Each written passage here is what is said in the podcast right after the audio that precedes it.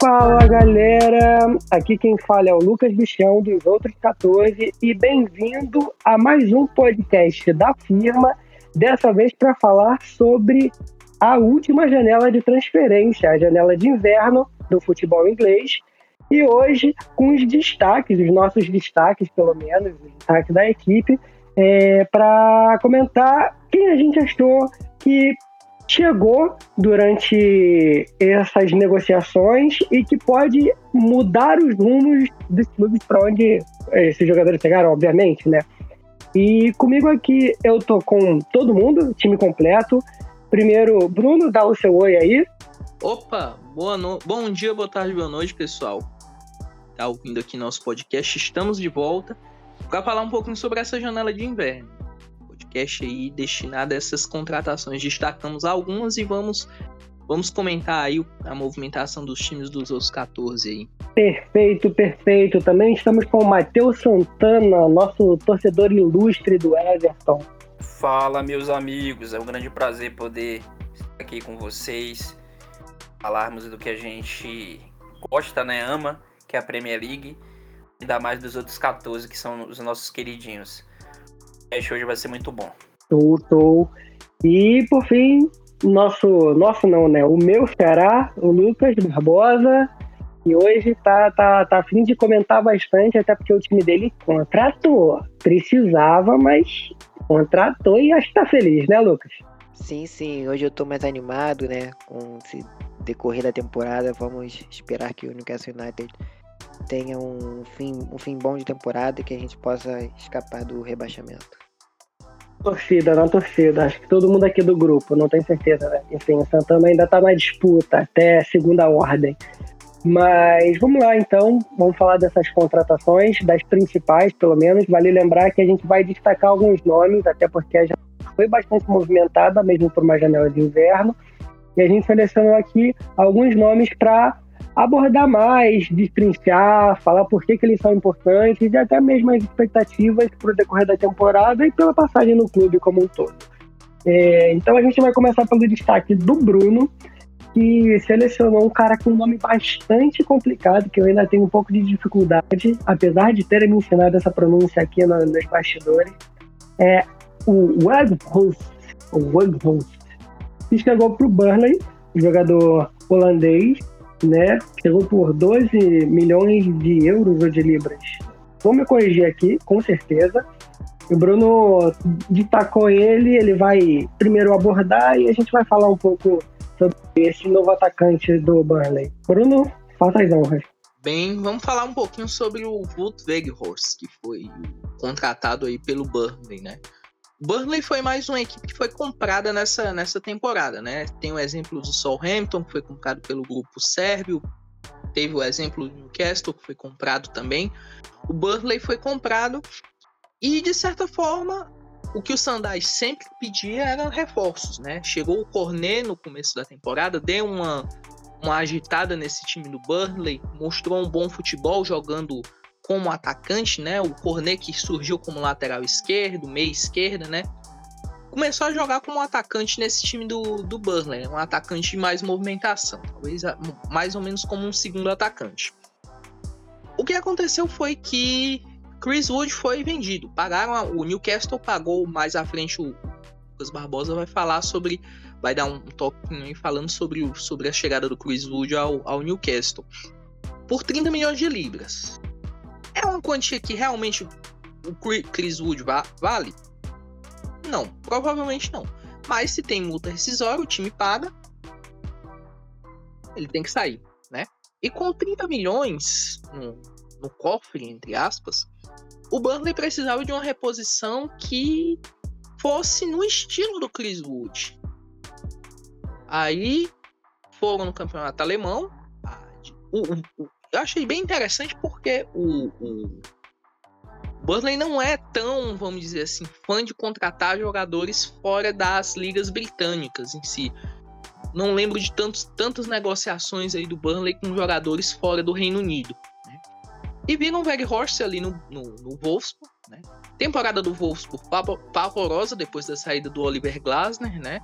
time na 15 colocação da Bundesliga, lutando para não pegar playoff de, de rebaixamento. Mudança de treinador no meio da temporada, apesar da temporada ruim do, do Weghorst. Só marcou seis gols na até agora nessa temporada, mas é um jogador com números fantásticos. A gente até publicou no nosso nosso Twitter, né? Os números dele nessa temporada pela Bundesliga, né? Marcou seis gols, deu uma assistência nos 18 jogos que disputou. 51% de duelos aéreos vencidos, isso mostra que ele faz valer, valer o nome de. o apelido, né? De, de, de, Não é nem apelido, mas assim, o estilo de jogo dele de, de bola alçada na área, cabeceador, de pivô, pivô realmente, pivô propriamente dito, né? E é um jogador com números fantásticos em gerais, né? No, no Wolfsburg, né? São 70 gols no total em 144 jogos no Wolfsburg. É praticamente um gol a cada dois jogos. É um... Só o Lewandowski tem mais gols no campeonato alemão que o Weghorst. Então, uma reposição até, se a gente for pegar na balança, botar na balança, que o Burnley saiu ganhando. Né? Tanto financeiramente quanto em estilo de jogo. Não que o Chris Wood não seja um, um jogador que é um jogador que marca muitos gols no Burnley. Marcava muitos gols no Burnley. Mas o Weghorst é um jogador com mais recurso, né? Eu gosto de brincar que é basicamente você trocar uma Palio Weekend num Onix novo. Pronto. Não que o Palio Weekend não seja ruim. Eu já tive um Palio Weekend, é um carrinho fantástico. Mas basicamente é uma reposição nesse estilo e vai ser primordial aí para essa essa luta aí do Burnley para permanecer na, na Premier League. Era o reforço que era esperado. Será, será que o Weghorst vai fazer valer esse que foi pago nele?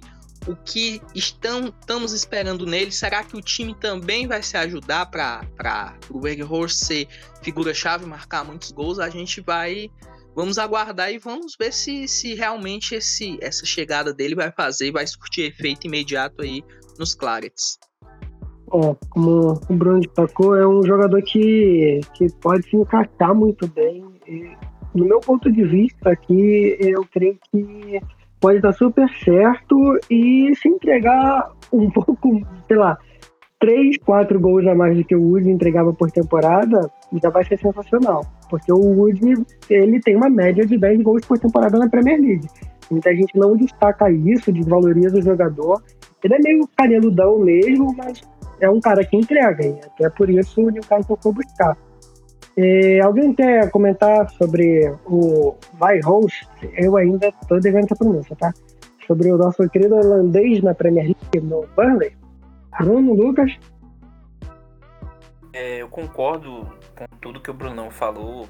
O holandês foi realmente uma boa contratação e acabou melhorando, né? É, eu vejo ele com mais qualidade que o Wood. Como você falou, é, o Wood é muito subestimado, né? Eu concordo com isso também. Tem muitas pessoas reclamando no Twitter é, dessa contratação do Newcastle. Oh, tá rico agora, tá trazendo Wood. Mas é um jogador que mantido uma média aí de 10 gols, né? É, muitos atacantes chegam muito mais badalados que ele não conseguem essa média por temporada. Então é um atacante que realmente entrega. Mas falando do Weghorst, também não consigo falar esse nome, desculpa. É, foi uma excelente contratação. Ele é um, é um atacante de referência ali mesmo, é um cara que vai estar tá dentro da área, é um cara que vai receber é, a bola através do jogo direto, vai preparar. É, eu vejo que ele pode ter uma boa conexão com o Cornet, né? Ele vai fazer essa parede para prender a bola no ataque, esperar a passagem do Cornet e do outro ala também. E acredito que vão sair coisas boas aí com, com o atacante holandês no Burnley. Economicamente falando, né, já que o Burnley é, trouxe um novo atacante com metade do que ganhou vendendo o Wood e pelos números do Weghorst da Bundesliga, realmente a sensação é de um upgrade, né? Mas é um jogador novo chegando numa liga nova, então eu acho que a questão da adaptação é, pode pesar um pouco, mas né, a gente torce né, para que ele, ele vá bem no campeonato.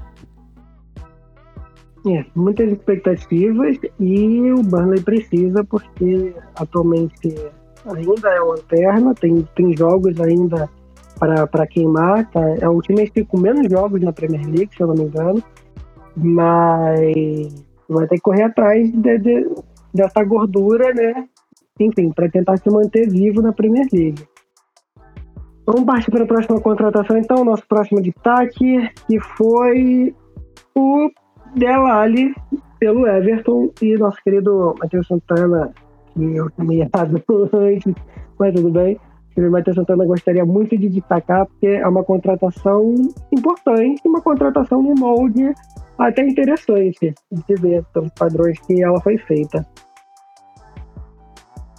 Exatamente. É, a gente tinha comentado no Spaces, né? É, que foi tudo muito rápido para o Everton. Foi demitido o Rafa Benítez, o Lampa chegou, já vieram dois meias que tem como característica o jogo ofensivo. Então a gente já vê que a partir de agora o Everton ele vai ter uma proposta diferente. Vai ser um time que vai jogar no, atuar no jogo direto, não vai ser um time que vai abrir o placar e segurar o resultado, não vai ser um time que vai abusar dos lançamentos na área, não vai ser um time que vai abusar dos chutes de longe, né? Pelo menos em teoria, a gente vai ver um Everton mais propositivo, um Everton que vai segurar a bola pacientemente, vai ter mais organização ofensiva no terço final. E o Lampard, ele já trouxe dois jogadores que se encaixam nesse perfil, né? É, Van de Beek, a gente não vai falar muito sobre ele, mas é um jogador que veio do Ajax, era o símbolo do Ajax, né?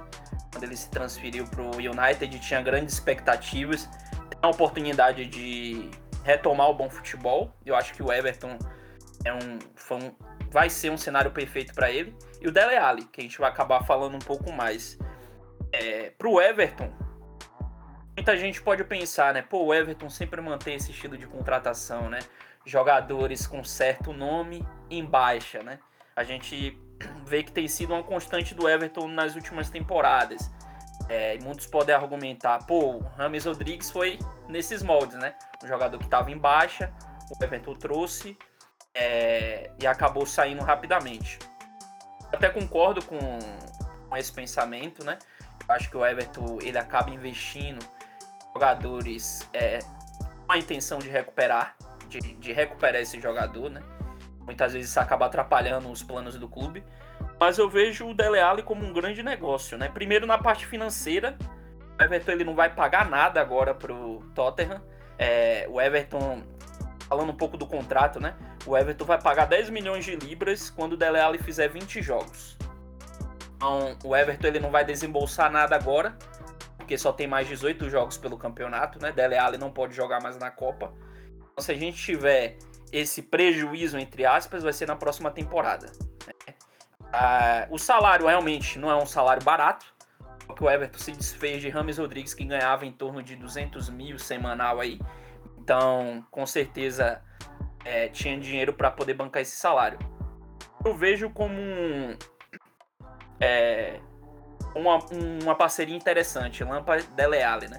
Dele Alli é um jogador muito criativo, um jogador que já foi considerado melhor jovem meio-campista do planeta, né? Não só da Inglaterra, mas do planeta. É, fez temporadas brilhantes no Tottenham.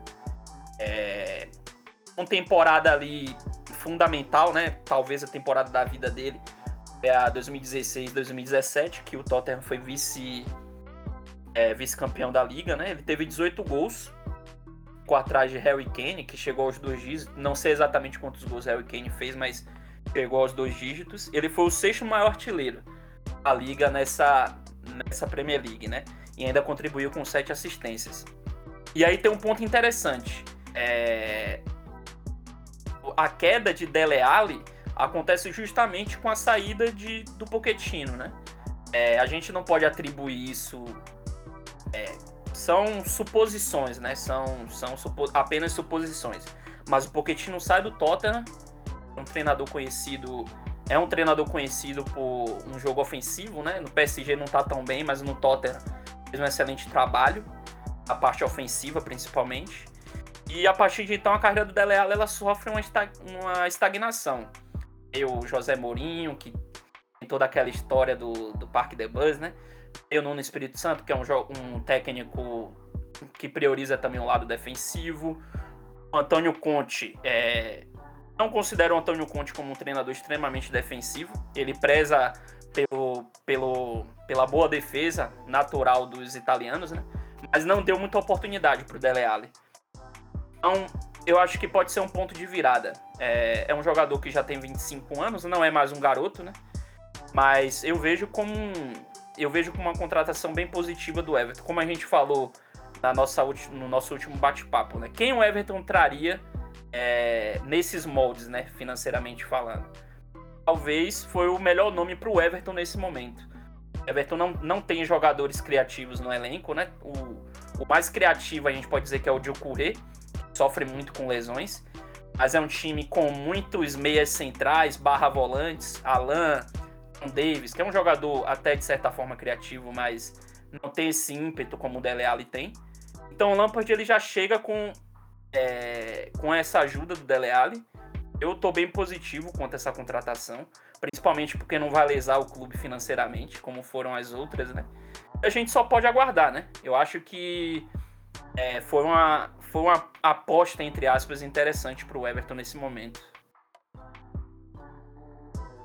Bem, rapidinho, só complementando, acho que o Lucas deu uma boa sintetizada sobre essa chegada do, do Dele ao Everton. O time vai se moldando com o, o, o jeito que o, o Lampa, né? Imagine, e até interessante, né? Eu, eu penso, quando o Dele Alli chegou, sei que é cedo para fazer comparações, enfim. Mas provavelmente ele pensa taticamente no Dele Alli com uma função semelhante à que foi o Mason Mount, como ele tava quando ele estava no Chelsea. Aquele jogador mais criativo, que joga mais à frente dos meias, dos meias centrais barra volantes, como citou o, o, o Matheus, né? essa questão do, do Van de Beek, ele poder jogar um pouquinho mais atrás, talvez jogar um pouquinho mais à frente, ter um pouquinho mais de liberdade, né? Já o do Correia, ele joga mais como um meia mais central, mais aparece pro jogo. Já o DLL, ele joga numa posição que, entre aspas, seria um, um 10, no caso. Então, acho que seria interessante ver, a gente observar nesses, nesses próximos jogos do Everton, como que o Dele Alli vai ter esse posicionamento, como é que ele vai jogar, como é que o Lampard vai postar essa equipe do, do Everton em campo. É, eu também tô bem curioso para saber como é que isso vai funcionar. O Dele também pode jogar como uma espécie de ala que internaliza jogadas. Enfim, são, a possibilidade, as possibilidades são grandes, né? E é uma contratação que eu acho que pode render bastante, principalmente porque é um jogador acostumado a nível, e um jogador que já rendeu bem a alto nível, enfim. É, acho que é diferente do Rames Rodrigues nesse sentido, porque ele já, tava, já está adaptado, né? já, já sabe é, como funcionam as coisas no campeonato inglês.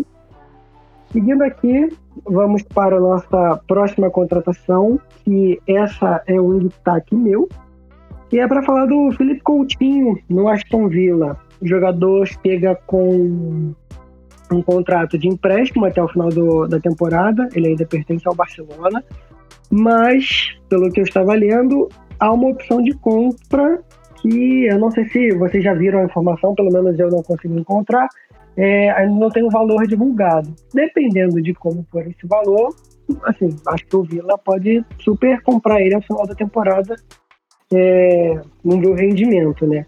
E quanto ao rendimento, a expectativa é alta para esse atleta. O Felipe Coutinho é jogador de seleção, é, já atuou muito bem na Inglaterra pelo Liverpool. Tem até alguns números dele. Pelo Liverpool, ele fez na Premier League. Ele fez 152 jogos e marcou 41 vezes, dando 35 assistências. E é um, uma quantidade boa, principalmente é, pensando que a fase inicial do Felipe Coutinho na Premier League foi de adaptação. Ele pode atuar no meio campo, né? É, mas sendo jogador mais agudo no Aston Villa. O Aston Villa estava precisando disso, estava sentindo falta de um atleta como o Grealish, que, que pode ter uma responsabilidade. No primeiro jogo de estreia, ele já fez bastante disso, não foi titular, mas é, os jogadores olhavam para ele, buscavam ele, ele distribuía jogadas, portanto que participou de gol e fez um gol. Então acho que isso pode ser importante tanto para a retomada do Felipe Coutinho, na seleção também, destacando, é, quanto também no futebol como um todo, né? No futebol inglês, enfim, pode se tornar, quem sabe, um ídolo no Aston Villa, ou, enfim, conseguir uma oportunidade melhor em outro time de mais expressão atualmente.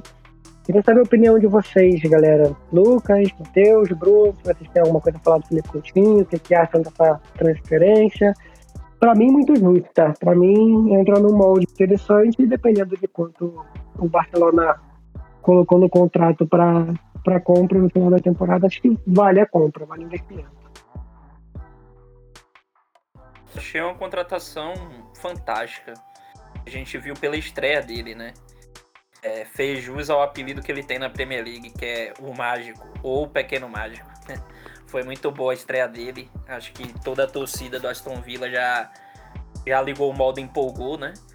É, fez gol aí no último jogo da seleção brasileira, um golaço por sinal. É, eu acho que essa a volta à Premier League, não só a volta, mas também o retorno, retorno de trabalho com o Gerra, né? Foram companheiros no Liverpool. Vai fazer muito bem para ele. E ele tá motivado, né? Qualidade a gente sempre sempre soube que tem.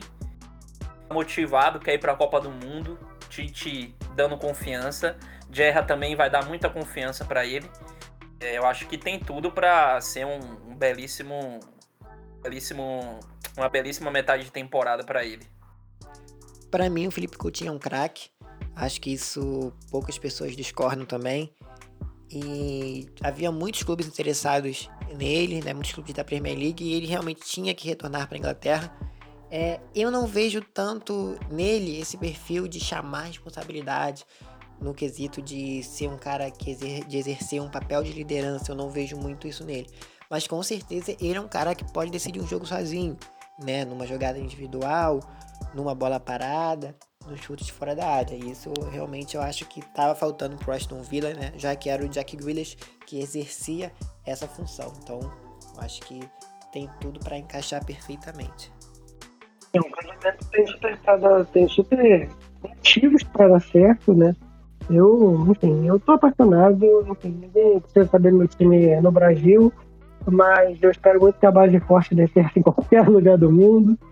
É, é mais isso. E é um atleta que é importante para a seleção, acho que no final das contas. Então, enfim, se o Felipe Coutinho tá bem, o brasileiro pode estar tá bem, porque o brasileiro ganhou o Hexa e ele pode ajudar contribuir bastante. Né? Vamos passar aqui para a próxima contratação e última de grande destaque nesse podcast, e a gente vai acabar abordando sobre outras também.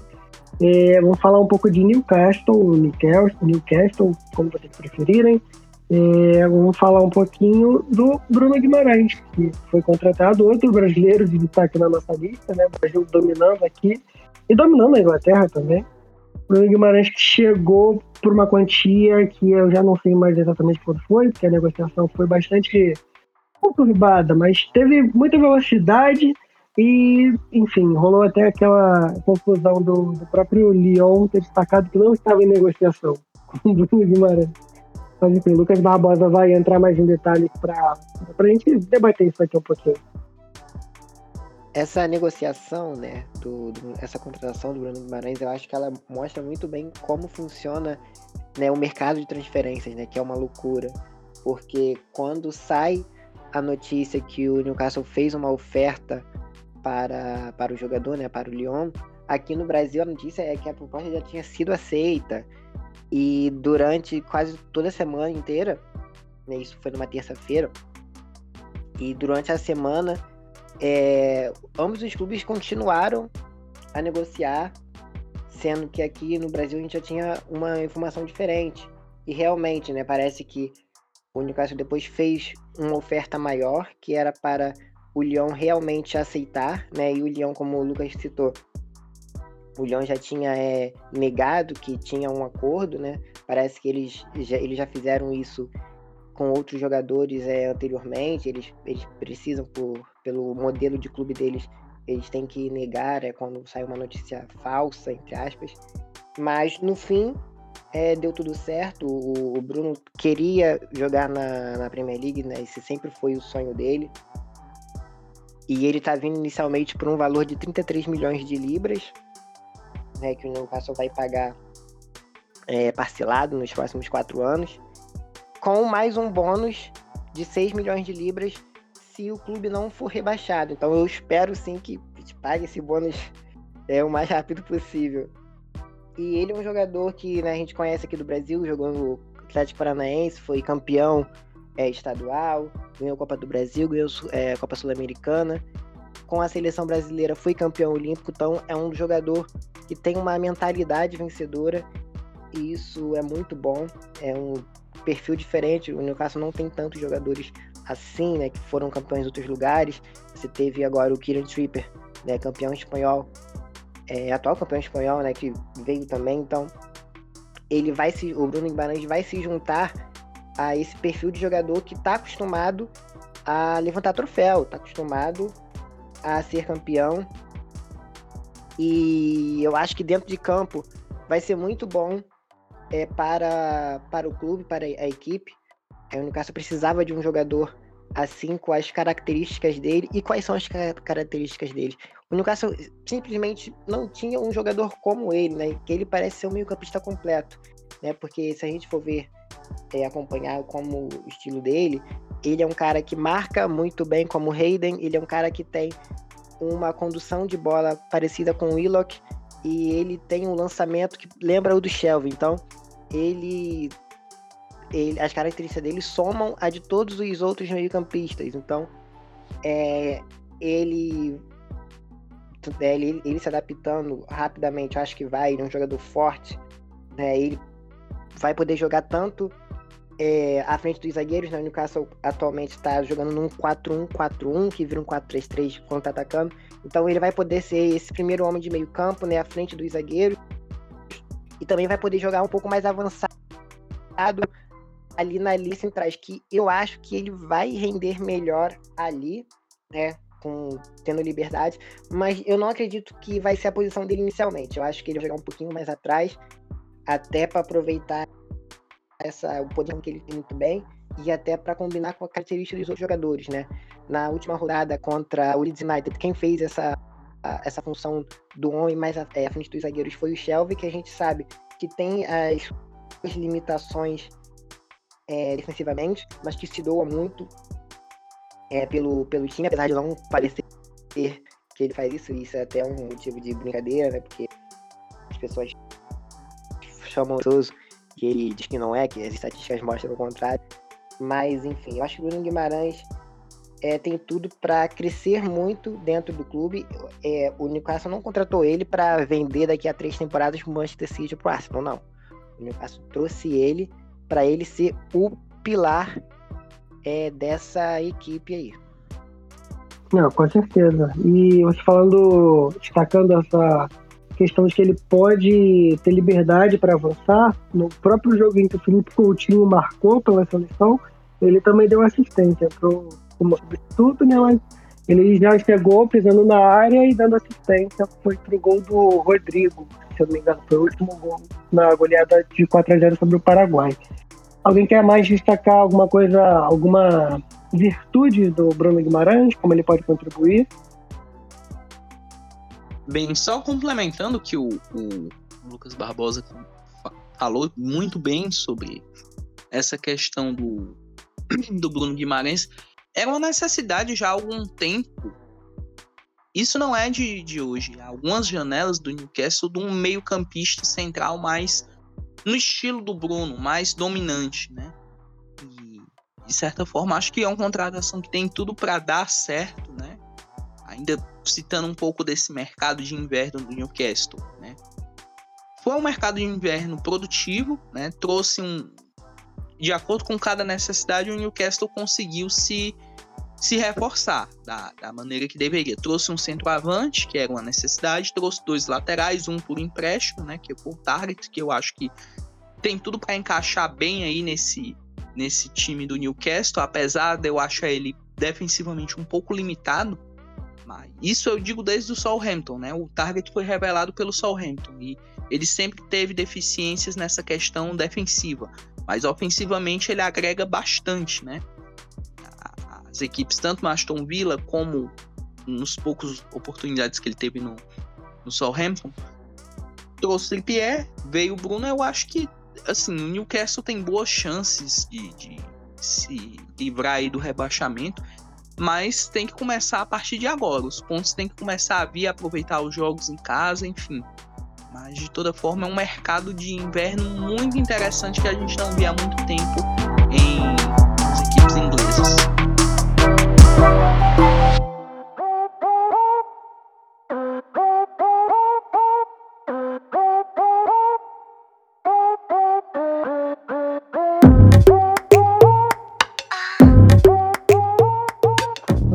A gente ainda tem um tempinho, né? Correu bem e escreveu bem essas principais contratações de acordo com as nossas avaliações pessoais.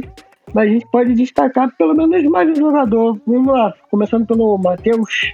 Quem você acha que pode ser um jogador que a gente pode ficar de olho aí, que chegou, fora esses que a gente comentou? Cara, é... acho que o Burn do Newcastle foi uma boa contratação também.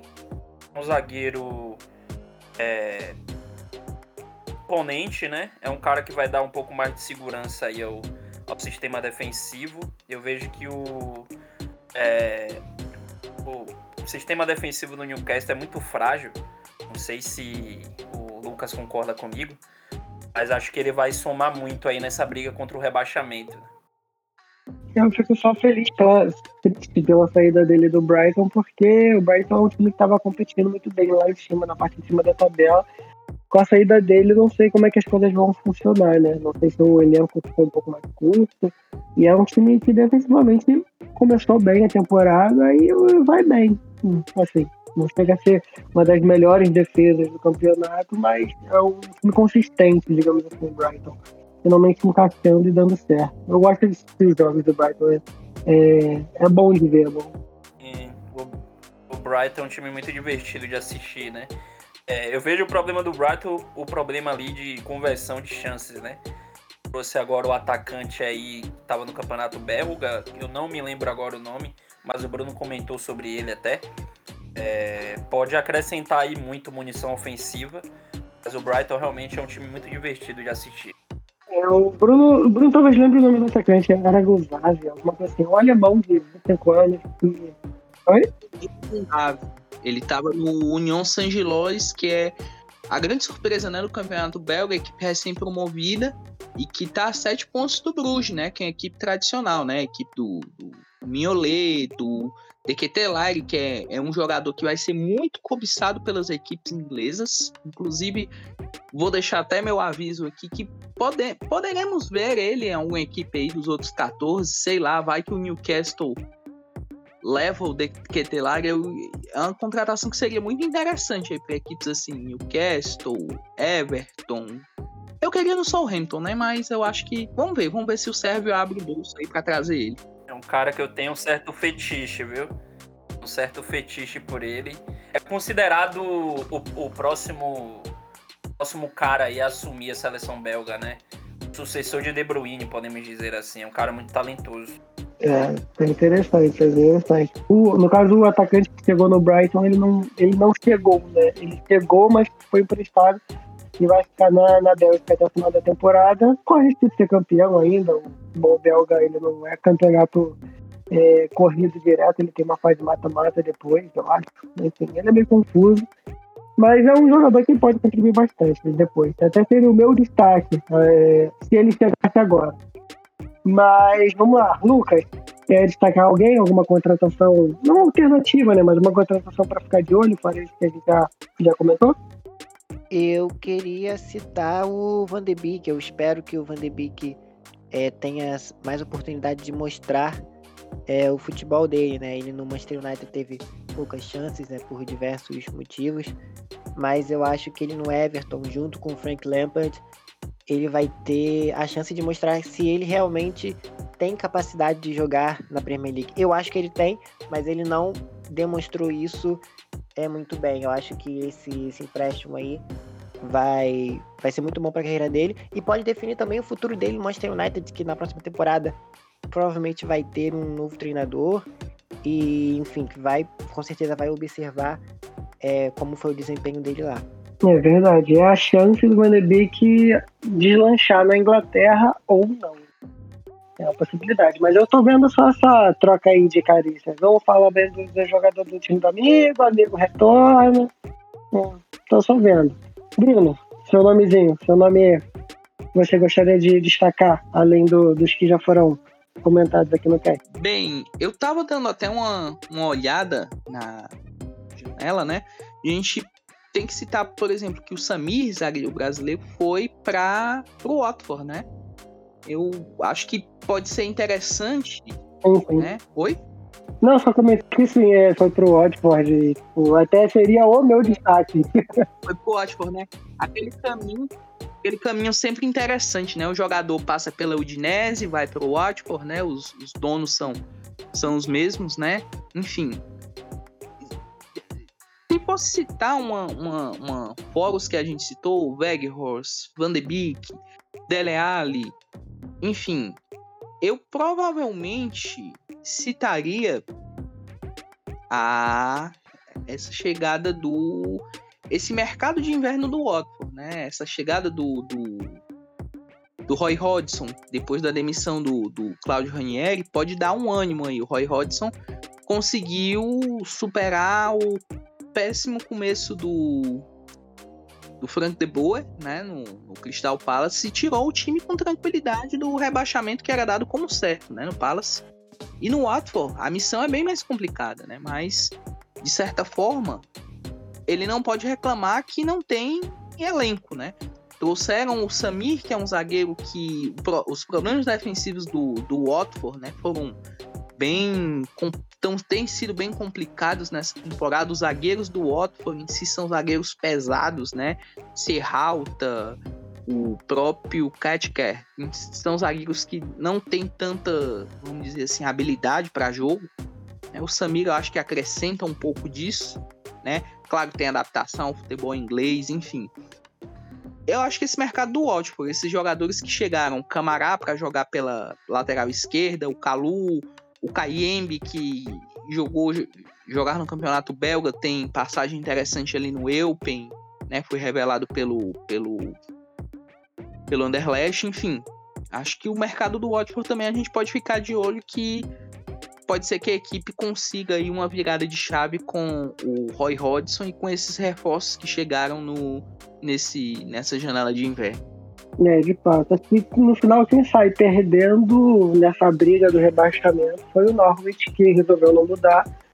Tem a chance é, de, de se manter, estava melhorando até a parada, mas é um time que ainda é uma incógnita nesse sentido, né? Pode ter sido alguns jogos bons, mas que nessa janela saiu perdendo, ainda mais para a saída do Cantwell, né? que foi pro Bournemouth enfim, é um. talvez um destaque negativo aí. E para falar meu nome, assim, só para a gente fechar um, uma listinha mais completa, Christian Eriksen no Brentford, que a gente acabou não falando, mas é um nome interessante por tudo que ele envolve, pela história de vida, pelo futebol que ele pode jogar, é, por quanto ele pode contribuir para uma nova crescida do Brentford, enfim, se a gente tem a, a a nação portuguesa no Wolverhampton, o, o Brentford trouxe aí mais um dinamarquês. Fechamos então, galera. É, a gente comentou bastante sobre as contratações, sobre como elas podem melhorar esses times, especificamente os times da parte de baixo da tabela, né? Contrataram muito bem. E agora é só esperar o retorno do campeonato inglês que volta nesse final de semana. A gente vai lançar o podcast ainda no final de semana, estamos gravando na quinta-feira. Mas nesse final de semana volta com o jogo atrasado, se não me engano, o Watford Burnley. E no meio da próxima semana volta a rodada completa. É isso, galera. Considerações finais. Querendo mandar um beijo para alguém, um abraço. Matheus, Lucas, Bruno, fiquem à vontade. Um beijo aí para todos os nossos ouvintes pessoal que teve junto com a gente aí do Spaces, pessoal que acompanha, gosta da página. É, mandar um abraço e um beijo para todo mundo aí. Também mandar um abraço aí pro pessoal que tá que acompanhou o nosso último Space, né? E fiquem atentos aí que estamos voltando aí a todo vapor com os textos, as threads, enfim. Muita coisa boa tá vindo por aí nos outros 14. Até a próxima. Exatamente, o mercado de transferências de inverno conseguiu aquecer os nossos corações e também essa redação maravilhosa. Lucas, uma consideração final para a gente se despedir? Assim como os outros, eu queria agradecer também todo mundo que nos apoia, que nos segue e que nos dá, dá é, motivação né, para a gente continuar com o nosso projeto. É, em, em, breve também pretendo cadastrar um Pix, assim, pra quem quiser, tá? É, seria maravilhoso. Brincadeira, ou não. É isso, nosso cast vai ficando por aqui. A gente vai voltar com as produções é, de forma mais rotineira, digamos assim. E se vocês quiserem dar alguma dica de, de assunto para a gente falar aqui no podcast, vocês podem deixar no comentário de onde a gente for publicar, que vai ser um prazer ler e talvez vai ser um prazer publicar, produzir essa obra. Beijo na bunda de todo mundo e até a próxima, galera!